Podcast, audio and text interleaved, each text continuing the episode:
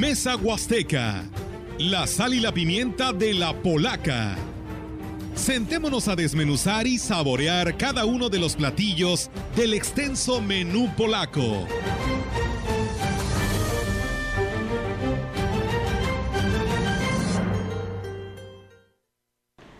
¿Qué tal? Muy buenos días, gracias por estar en esta estación de radio, ah, esperándonos ya para que entremos a hablar en Mesa Huasteca. Me da mucho gusto saludar esta mañana a nuestros compañeros. Tenemos una gran invitada, quien nos ha hecho el honor de eh, corresponder a la invitación que le hicimos entre semana precisamente para hablar de la situación de las bibliotecas que ya reabrieron hace algunos días y que están brindando eh, pues el servicio a toda la gente de eh, nuestro municipio y en varios municipios de la región Huasteca. Olga, Víctor, Rogelio, ya estamos aquí de regreso. Así es, ¿qué tal? Muy buenos días y muy buenos días a todo nuestro auditorio. Bienvenida, maestra Alejandrina, aquí a este espacio de Mesa Huasteca. Pues qué gusto, ¿eh? Qué gusto estar en este espacio compartiendo con la maestra Alejandrina, que pues eh, eh, hay que decirlo, ¿no? Es toda una institución en eh, esto de las bibliotecas y que créame que es una labor importantísima porque implica tener un lugar a aquellos jóvenes, aquellos niños que no tienen pues todos, todo a, su alcance, tener un lugar donde abrevar del conocimiento, del, del estudio y poder eh, continuar con, su educación. Creo que es una labor importantísima que tiene que ser reconocida. Buenos días, maestra, bienvenida. Buenos días, buenos días a todos. Y pues yo creo que no se podría percibir las bibliotecas sin la maestra. Así es que, pues eh, aquí tendremos la oportunidad de platicar cómo se desarrolló esta actividad con esta situación de la pandemia y de muchas cosas más. Muy buenos días. Muchísimas gracias por su invitación a todos los radioescuchas. Pues muchas gracias por escucharnos y, que sepan cómo están funcionando las bibliotecas del municipio de Ciudad Valles. Definitivamente hablar de las bibliotecas es eh, eh, hablar de Alejandrina Rodríguez Lucero, sobre todo porque ella fue la precursora de que tengamos este servicio en nuestro municipio, en nuestra región Huasteca. Ya tiene 35 años, platicábamos con ella, ya tiene 35 años trabajando ya en el área de las bibliotecas en San Luis Potosí, un trabajo extraordinario porque pues no es nada fácil mantener en vigencia el servicio en estas, en estas instituciones, en estas áreas. Eh, se requiere también pues estar lidiando, gestionando, eh, pues llegando a acuerdos con los ayuntamientos para que se le dé continuidad a esto. Alejandrina, hacemos historia, platíquenos cómo llega usted al área de las bibliotecas, cómo nace la inquietud de traer bibliotecas a la región huasteca.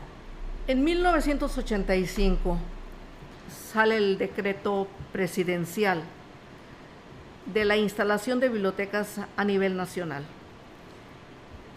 Conocedores de, este, de este decreto, el delegado estatal del ISTE solicitó para, para el Estado tres bibliotecas, una para la capital, San Luis Potosí, otra para Río Verde y otra para Ciudad Valles. Él lo que quería era instalar este, este tipo de bibliotecas en las clínicas para que pudieran los derechohabientes, por mientras que esperaban la consulta, este, leyeran un poco, no se fastidiaran y que de esa manera pues este distraer más al, al derechohabiente con la lectura. Y pero no tenía idea de los libros que le iban a llegar. Cuando se entera de que eran 6.300 volúmenes para iniciar lo, lo, que iba a recibir, pues fue cuando ya dijo, no van a caber en el local que tengo.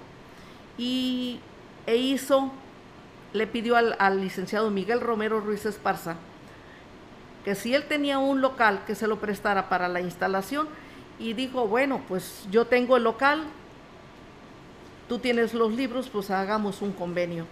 Y en 1986 inicia la biblioteca Iste Ayuntamiento.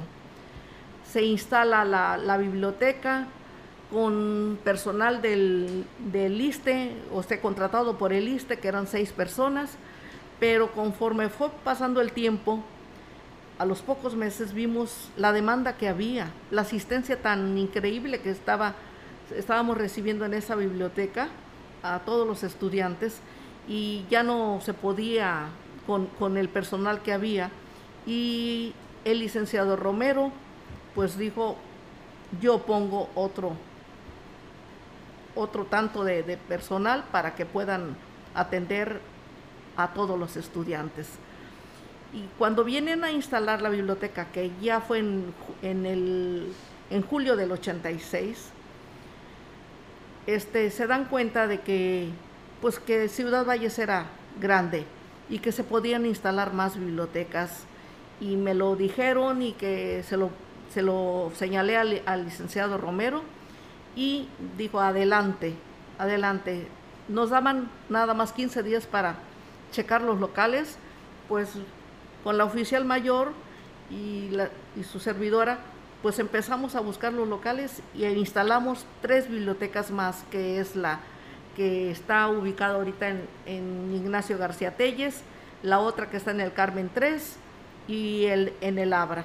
Y así fue como inicia la coordinación de bibliotecas de aquí en Ciudad Valles.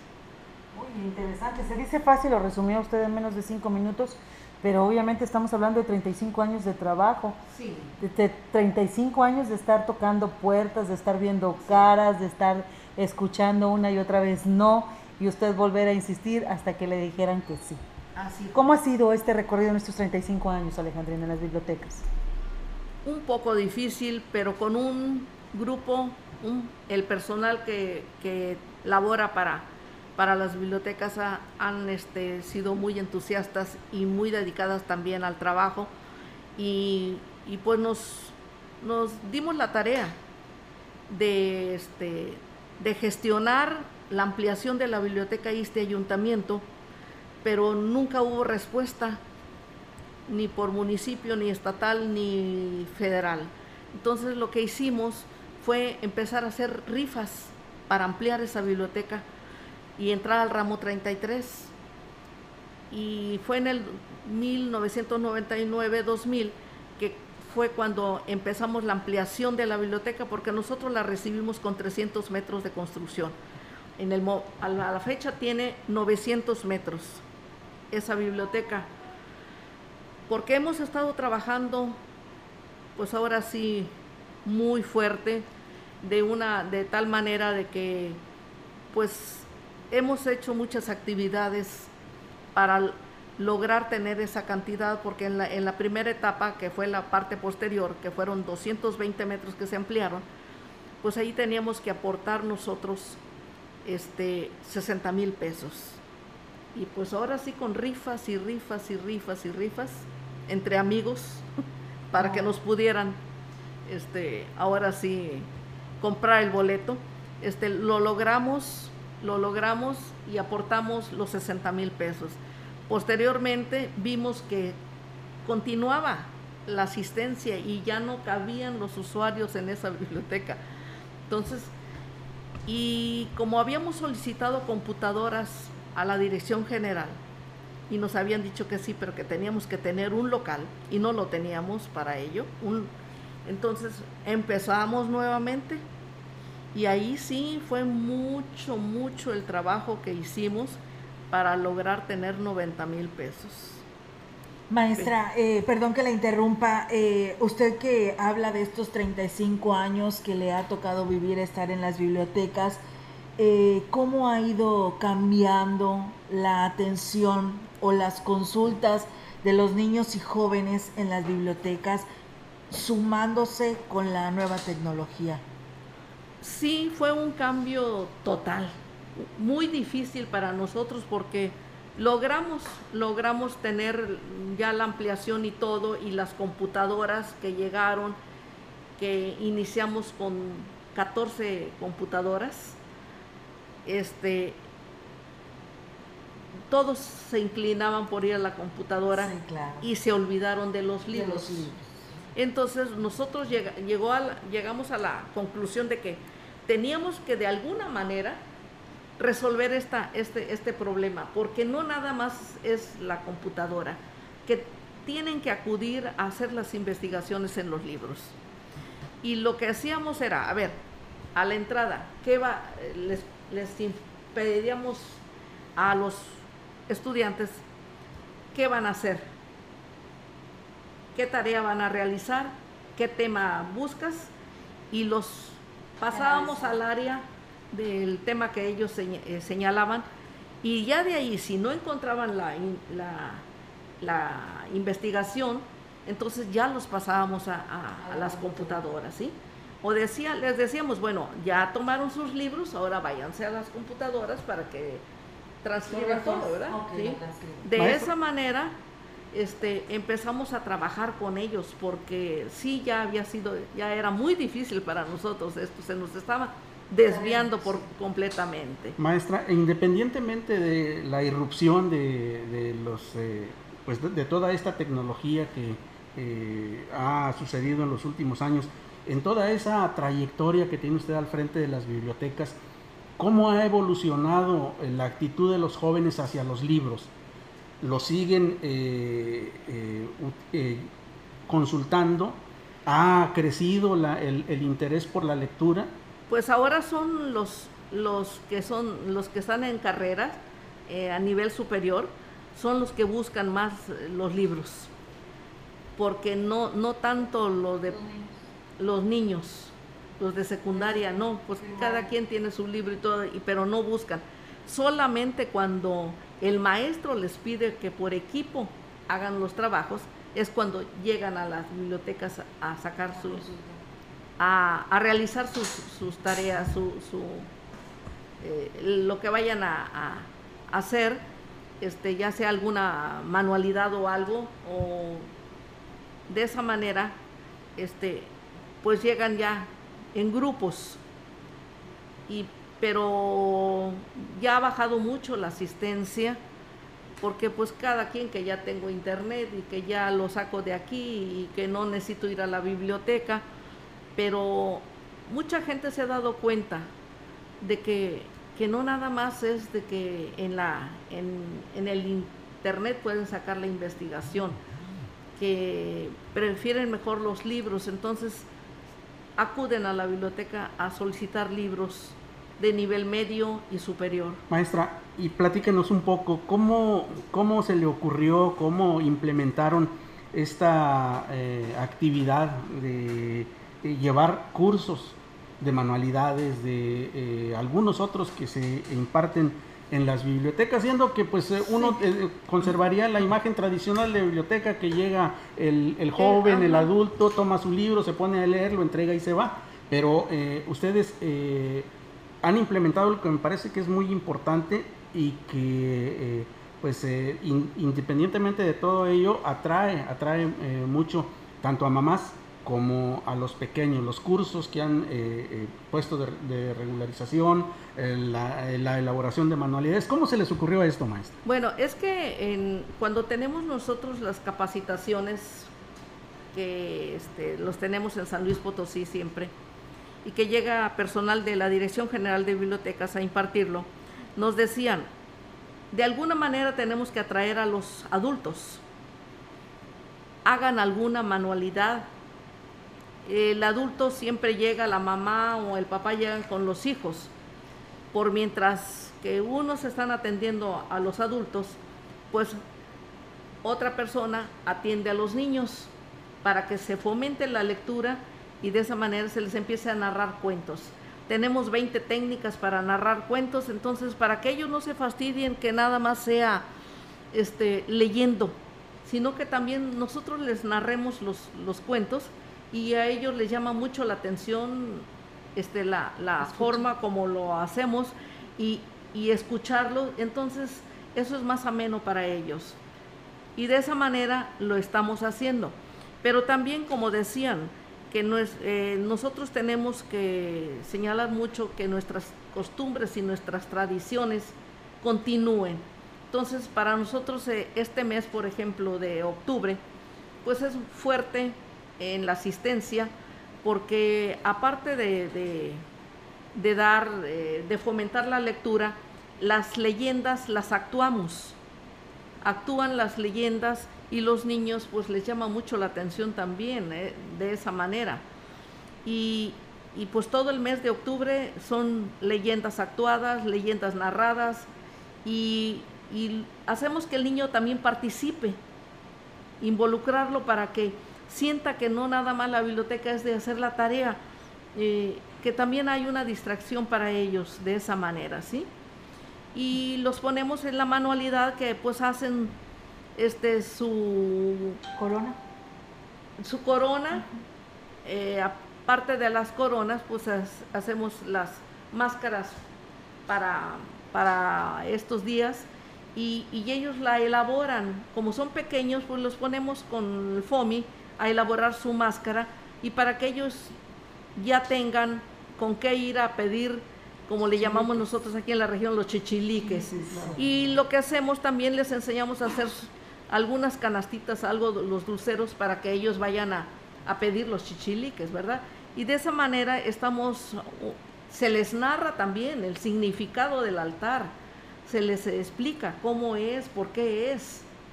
Entonces ya llevan ellos el conocimiento y, pues eso pues nos ha dado muy buen resultado porque llegan las mamás y pues ellas también hacen la elaboración de las coronas. Y sobre todo pues a centrarles la costumbre y la tradición. Algo muy importante, ¿ha sido obstáculo la pandemia, maestra? Sí, sí nos afectó muchísimo. Fue un año y medio que estuvieron las bibliotecas cerradas. No nos permitían abrirlas. Por eso en este mes que ya iniciamos, pues para nosotros fue ahora así como un alimento. ¿Por qué? Porque la energía, porque pues estábamos muy apagadas ahí. Sí, les hacía falta la gente, ¿no? Nos hace falta, nos hace falta la, actividad. Y pues es lo que nos gusta en nuestro trabajo, porque tenemos que involucrarnos. Luego ya viene diciembre también, la pastorela, y arreglos navideños y todo, lo navideño y todo. Pero de esa manera atraemos a los adultos y a los niños, pero también con, las clases, las clases de, matemáticas y español y lectura que tenemos para los niños de, primaria. Y para preescolar, pues tenemos, eh, pues ahora sí, este, también el, nuestro curso, ¿sí? Muy bien, maestra. Mire, si le, perdón que la interrumpa, pero tenemos este compromiso de nuestra pausa. ¿Qué le parece si después de este corte nos platica de todos estos cursos de, de, estas materias que nos menciona para todo el auditorio que nos está escuchando y está interesado en conocer a detalle de esto. Le manda saludos el licenciado Mario Alberto Castillo, eh, a usted maestra que nos está escuchando. Vamos Gran amigo. Sí, así es. Vamos a pausa, regresamos con más de estos temas aquí en Mesa Huasteca y por, por favor no le cambie del 98.1. La gran compañía en la puerta grande de la Huasteca Potosina. XHCD México. Con 25.000 watts de potencia. Transmitiendo desde Londres y Atenas, en Lomas Poniente, Ciudad Valles, San Luis Potosí, México. Teléfono en cabina 481-382-0052 y en el mundo, escucha la gran compañía.mx. La diferencia de escuchar radio. XHCB 98.1 FM.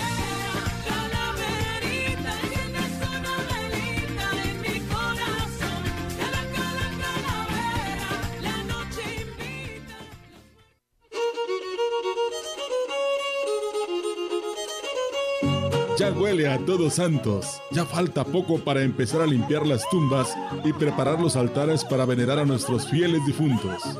Nada es tan sublime en nuestra Huasteca Potosina como la celebración del Chantolo.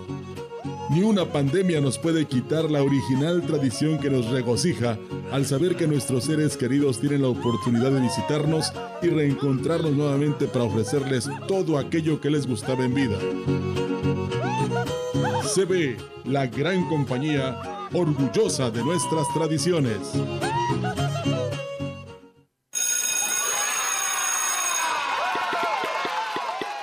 Llegó el momento. Regresamos a la escuela y para aprender sobre el cuidado y la importancia de la salud mental propia y de la comunidad escolar en situaciones de emergencia, la plataforma CLIMS y la SEP brindan cursos de apoyo socioemocional en línea. Inscríbete en la página https diagonal diagonal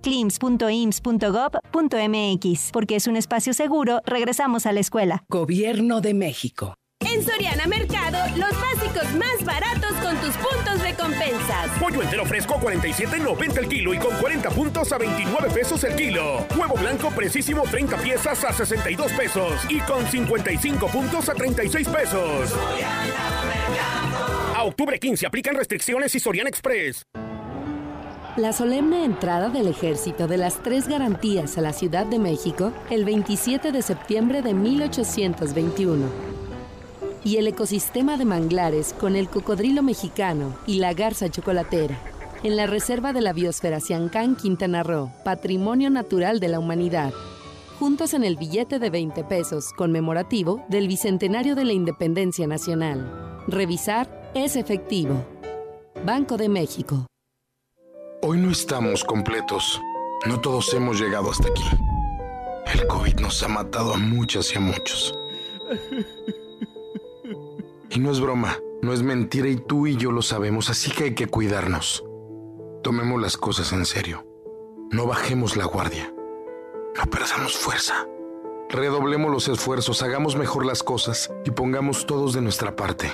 El COVID no se ha acabado, el COVID no se ha ido y hoy está más fuerte que nunca. Pero nosotros, unidos, somos más fuertes.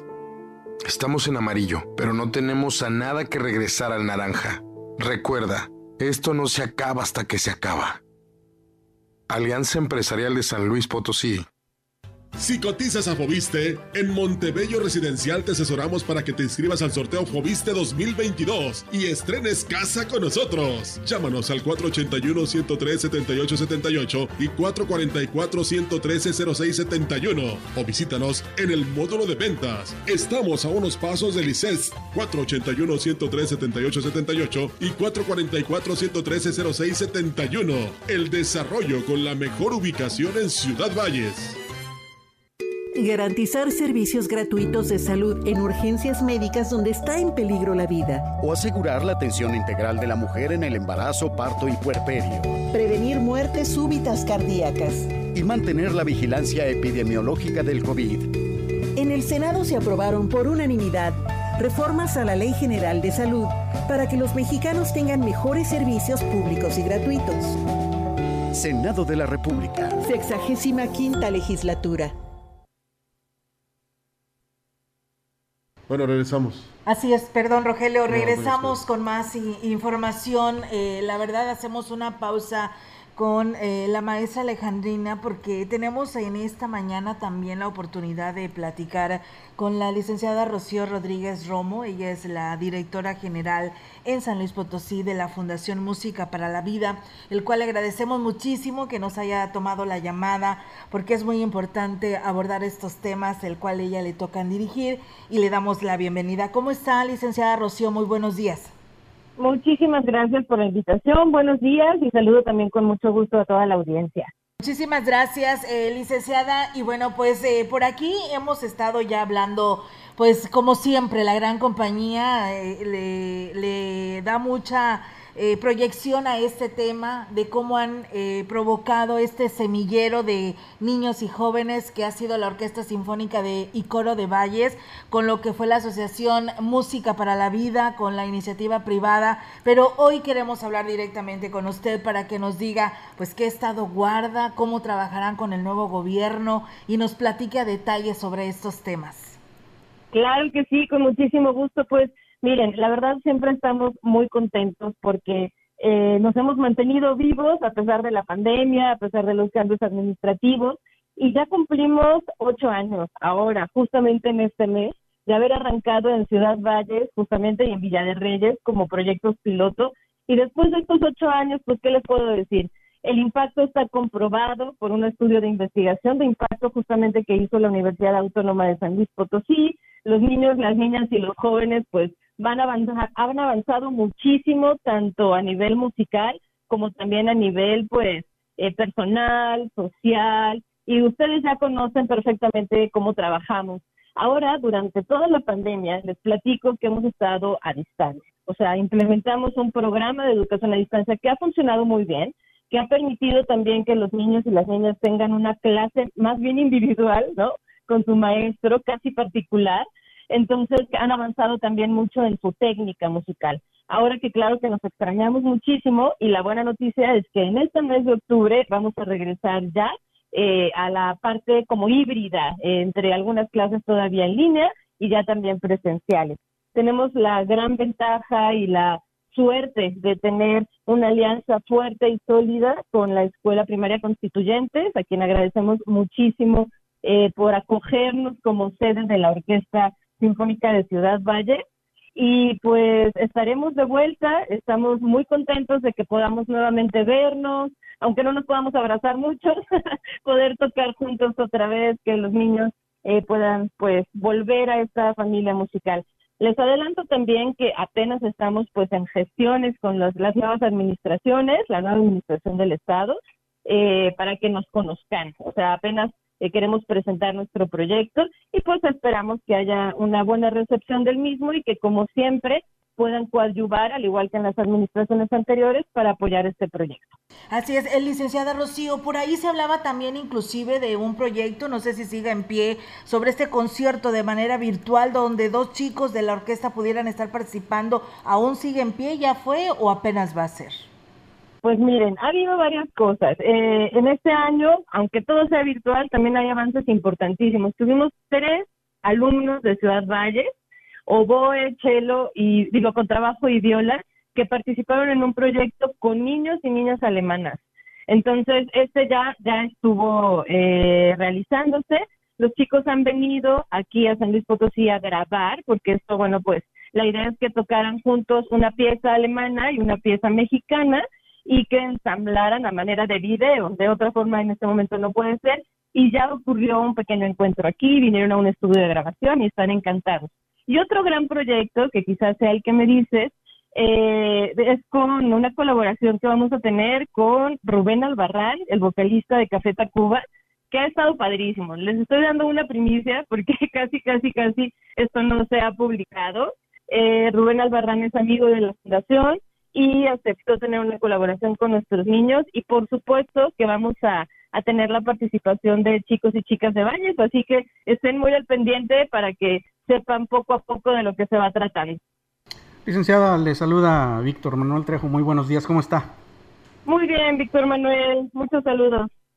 Licenciada, yo quisiera que nos hablara un poco, eh, dado todo esto que nos describe, de la importancia que tiene la música para los jóvenes, de la manera en que usted percibe cómo va moldeando su carácter, cómo va eh, haciendo de ellos mejores personas. La música, eh, independientemente de eh, pues, la diversión, independientemente de todo ello, pues es una herramienta magnífica para que los jóvenes forjen su carácter. Háblenos un poco de eso, por favor.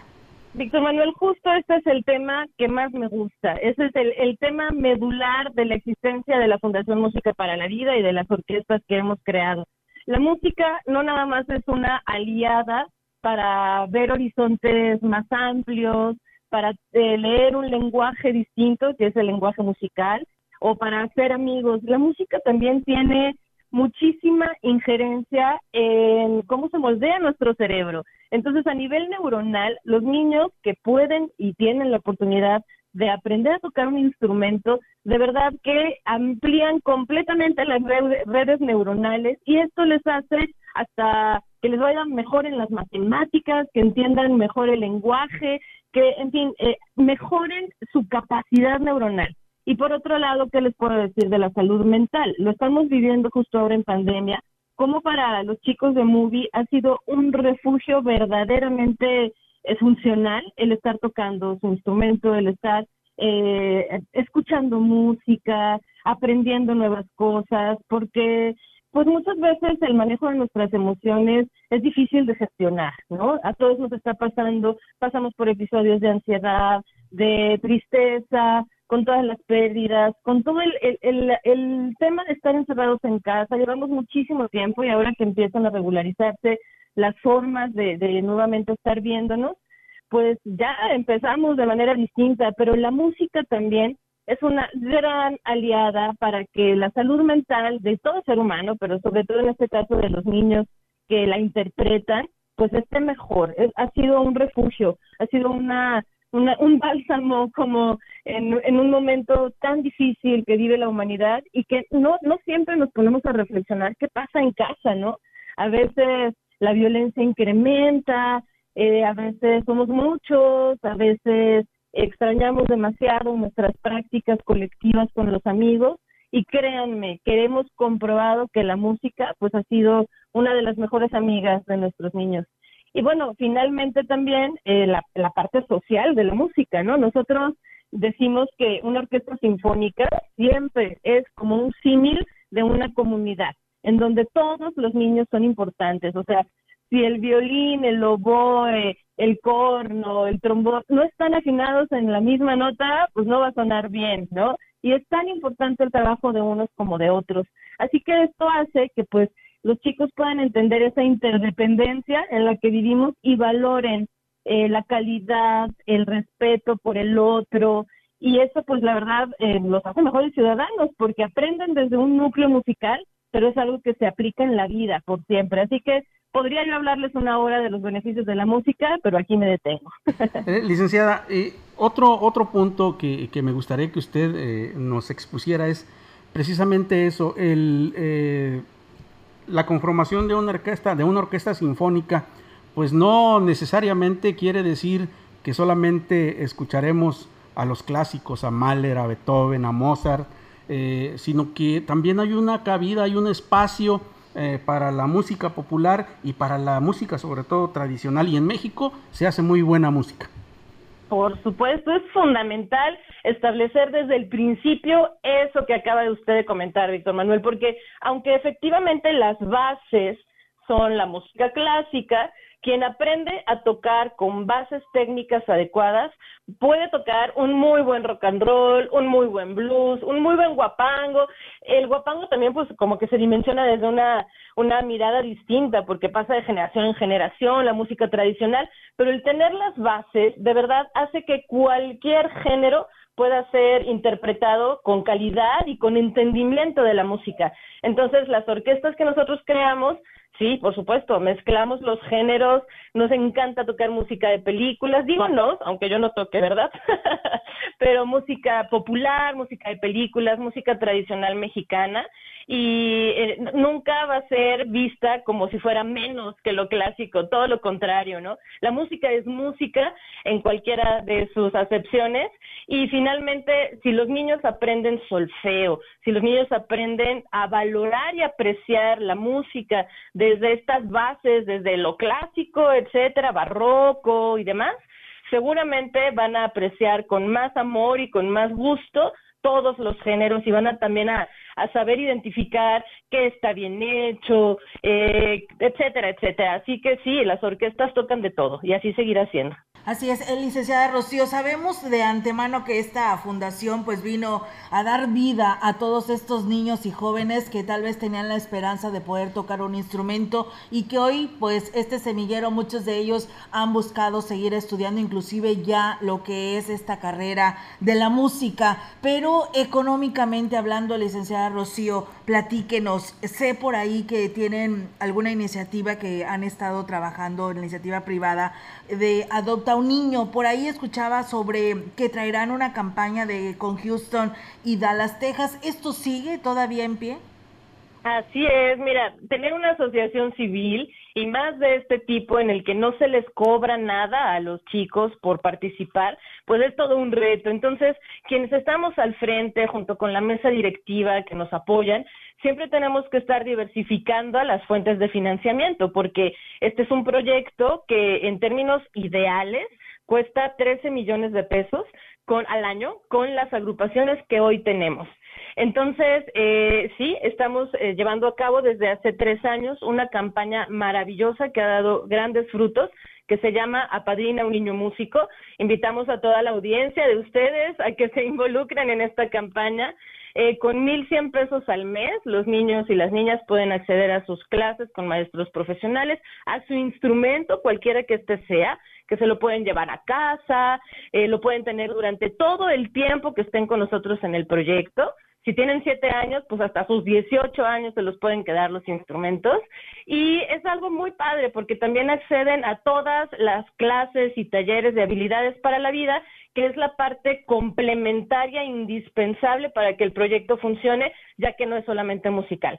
Y lo que me comentan sobre estas campañas que estamos llevando a cabo en Estados Unidos, sí, eh, con todos los cambios que hemos tenido y una vez que ya la iniciativa privada asume más del 65% de los ingresos de la fundación, eh, es necesario pues también abrir mercado, por ahí dicen, ¿no?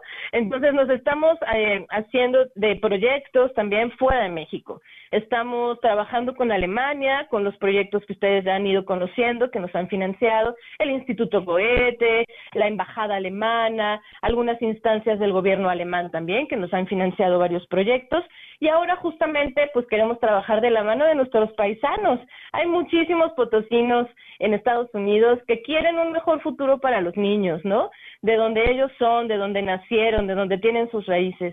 Entonces, con una red de personas que nos están apoyando muchísimo, estamos llegando a ellos y bueno, pues tenemos una campaña de donación de instrumentos musicales. Ustedes quizás sabrán que en Estados Unidos pues en muchas escuelas o en casi todas tienen eh, eh, clases de música desde pequeños como parte casi casi de la educación formal, ¿no?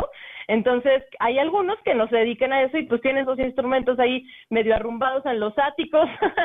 Entonces, a nosotros nos sirven muchísimo, así que estamos llegándoles por ahí y también queremos promover la campaña de Padrina un niño músico, pero en Estados Unidos para los lugares de donde son nuestros paisanos. Pues en eso estamos ahorita, a ver cómo nos va.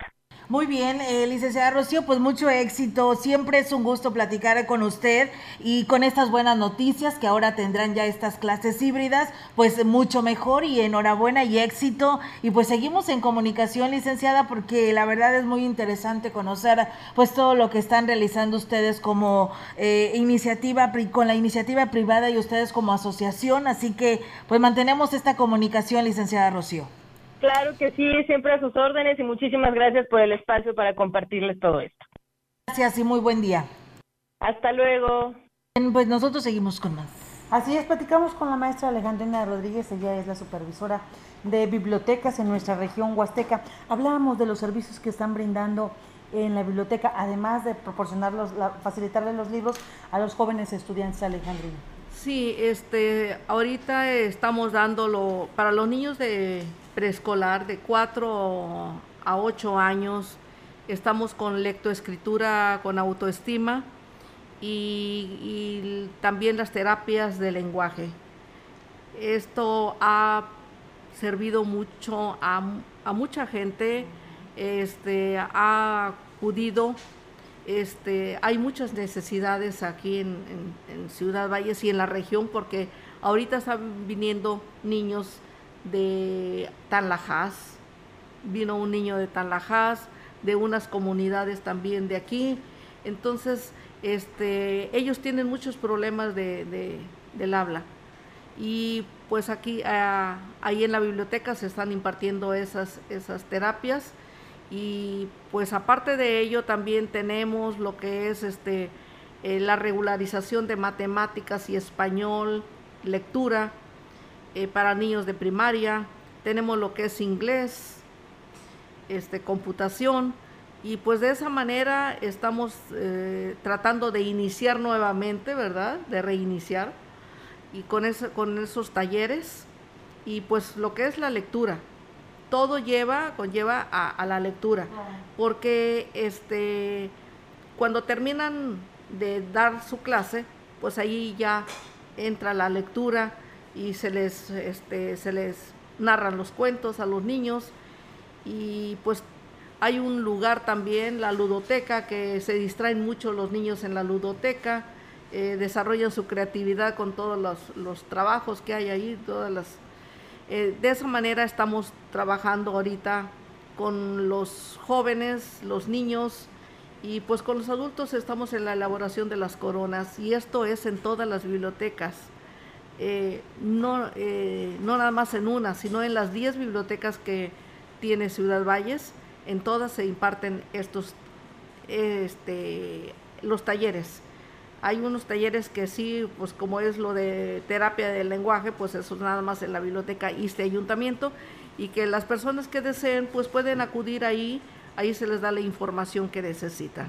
Y quiero destacar el fortalecimiento que ha dado precisamente este talleres de, de electro, lectoescritura, los talleres este, de autoestima para los niños, mis hijos los mayores, ahí aprendieron a leer, ahí aprendieron a desarrollar las matemáticas, porque la verdad es uno de, los, de las mejores actividades en cuanto a capacitación a los niños se tiene, no solamente aquí en Valles, es en toda la región huasteca, porque de verdad la calidad de la capacitación que se brinda en la lectoescritura que es básica, ya sabemos, ya nos han dicho todos los docentes, habidos y por haber, que un niño que sabe leer y comprender tiene abierta la posibilidad de aprender lo que quiera. Así es. Y en la biblioteca se ha impulsado eso, y yo creo que muchas generaciones maestras se han de acordar de, de, estas, de esta opción que ofrece la biblioteca.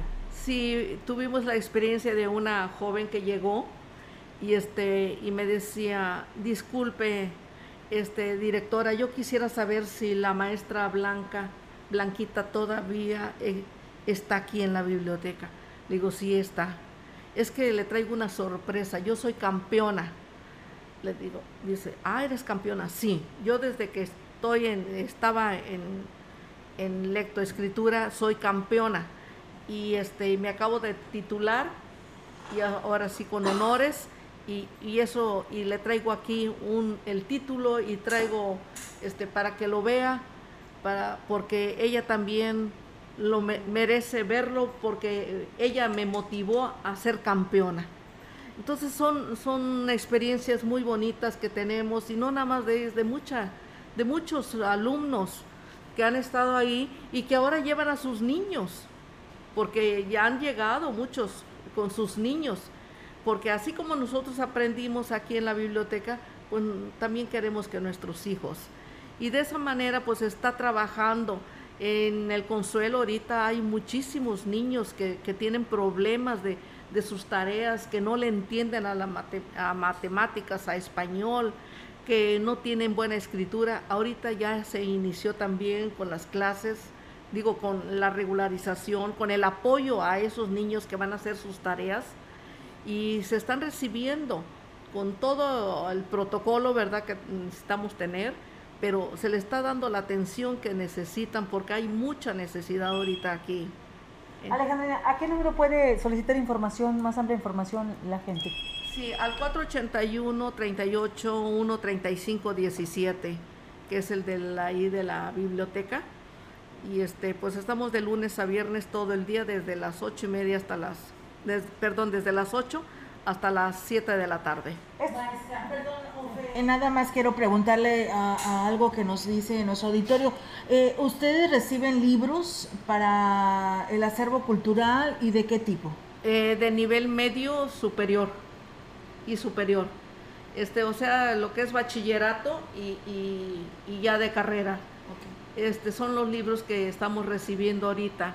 Y estos, si tenemos en la Biblioteca Regional Modelo este Ayuntamiento ya ese tipo de libros, los pasamos a las otras bibliotecas para fortalecerlas ah, también. Muy bien. Así es que todos son muy útiles y, yo les agradezco a todas esas personas que han acudido con sus libros. Sí les regalan. Sí nos han de, y nos han dado de, de nivel carrera de administración, de leyes. Entonces esos libros son muy importantes para nosotros porque pues estamos formando ya nuestra ahora sí nuestra área, nuestra sala de puros libros donados, pero libros que valen la pena y que se están integrando luego, se registran a, este, en, el formato que tenemos de, la Dirección General, en el Prometeo, en el programa, y este, entran ya, se integran a, a los libros de la red nacional. ¿Cuántos libros tiene de acervo la biblioteca aquí en Ciudad Valles? Son aproximadamente, pues ahorita ya contamos como con 23 mil libros en, esa biblioteca. Prácticamente triplicó lo que más, más del, triple de lo que con, lo que inició. ¿Cuál es el mensaje que le daría a la ciudadanía, a la gente que aprovechen estos espacios?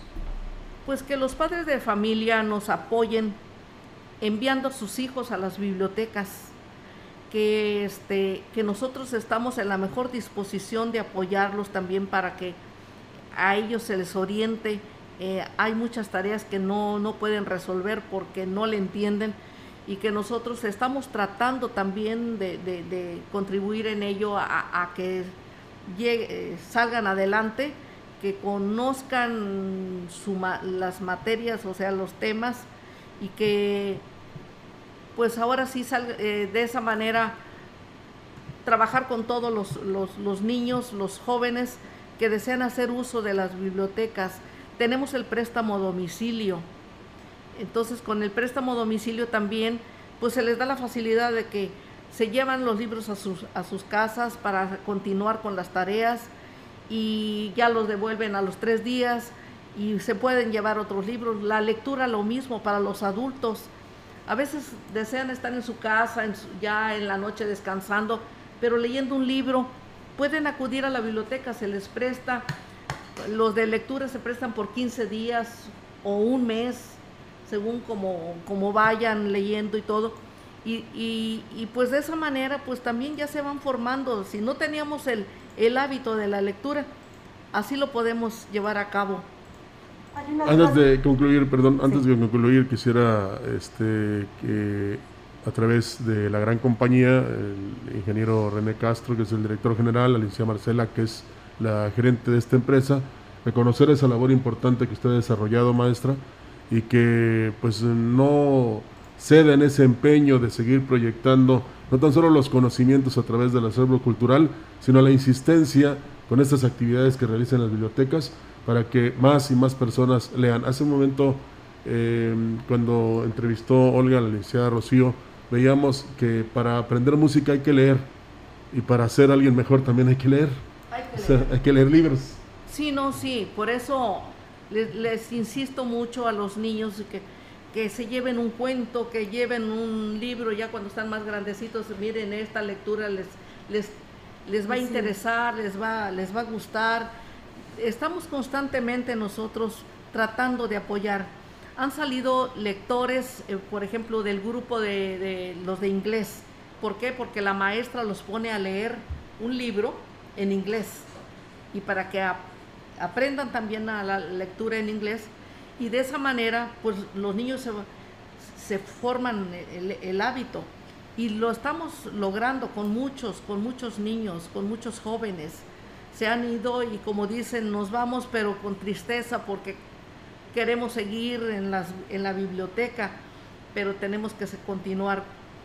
Así es. Y, y pues de esa manera pues estamos tratando de fomentar la lectura con todas las actividades que tenemos y todos los talleres y pues estamos en la mejor disposición para apoyar a todos los padres de familia que lo deseen. Muchísimas gracias Alejandrina, muchísimas gracias por la labor que realizan.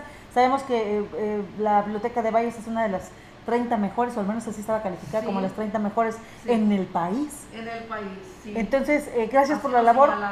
De verdad, a los padres de familia que tengan problemas con de electroescritura con sus hijos, vayan a la biblioteca eh, no hay mejor capacitación que yo he conocido aquí en Valles que la que brinda la biblioteca y de verdad los niños salen aprendiendo a amar la lectura, a leer y a escribir. Sí, yo quiero nada más, exactamente, quiero agradecerles mucho a todos ustedes, a la licenciada Marcela Castro. Un abrazo para ella y el agradecimiento por todo el apoyo que nos brindan, porque si no fuera por la comunicación que tenemos y que por, por medio de, de aquí de la difusora, pues no, no habíamos de, no, la gente no nos había de conocer, no había de saber de los servicios que se prestan en las bibliotecas, porque no nada más es de ir a, consultar libros, hay muchas actividades en las que pueden ellos distraerse también, ¿sí? Pues Alejandrina Rodríguez Lucero, la coordinadora de bibliotecas en la región Huasteca, le agradecemos mucho el haber venido a la radio a platicar sobre estos temas. Y Olga, eh, Víctor, pues nos vamos. Así es, muchísimas gracias. Saludos a Angélica Espinosa que dice que nos saluda desde Gilitla. La CB me trae recuerdos de mi infancia. Bonita estación de radio. Gracias por seguir. Dios los bendiga. Muchas gracias. Gracias, maestra. Suerte y éxito a esta nueva administración que usted ahora estará nuevamente este, dirigiendo a través de las bibliotecas. Muchísimas gracias. Estamos a sus órdenes. agradecidas con todos. Muchísimas gracias por el favor de su atención. Sígala pasando bien y bueno, qué bueno que abordamos estos, estos temas eh, aquí en Mesa Huasteca porque son fundamentales para la niñez y para la juventud. La formación de su carácter y su educación es algo fundamental. Pásela muy bien. Le esperamos la próxima semana. nada más les digo que doña Polaca y don Argüentes están de vacaciones, volverán el próximo sábado. De, nada más rápidamente, el arquitecto Raúl Rubio también le manda saludos, maestra. Muchísimas gracias, un, un saludo para él. Gracias, Ofelia. Muy buenos días. Hasta luego.